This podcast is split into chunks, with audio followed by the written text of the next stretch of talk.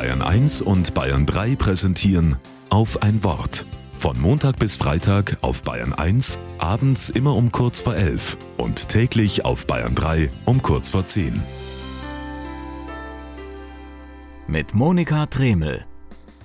Je älter ich werde, desto mehr komme ich mit dem Sterben und dem Tod in Berührung, sagte neulich meine Bekannte.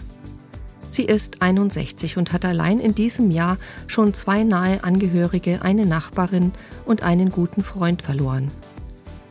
Jemanden zu verlieren und um jemanden zu trauern, das ist nicht einfach. Wer trauert, fühlt sich oft alleingelassen und einsam. Denn man muss mit einem Schicksalsschlag klarkommen, der an die Substanz geht.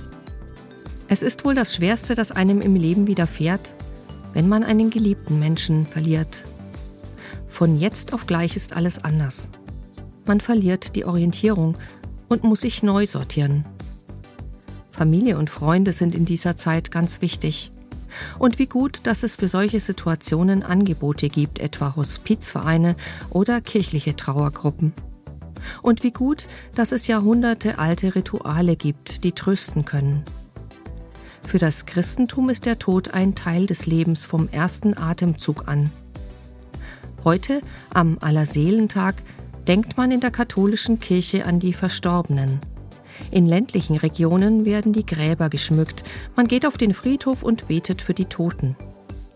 Ich finde, es ist sehr tröstlich, einen Ort zu haben, an den man seine Trauer hintragen kann und eine Gemeinschaft zu kennen, die im Tod das Leben feiert. Heute an aller Seelen.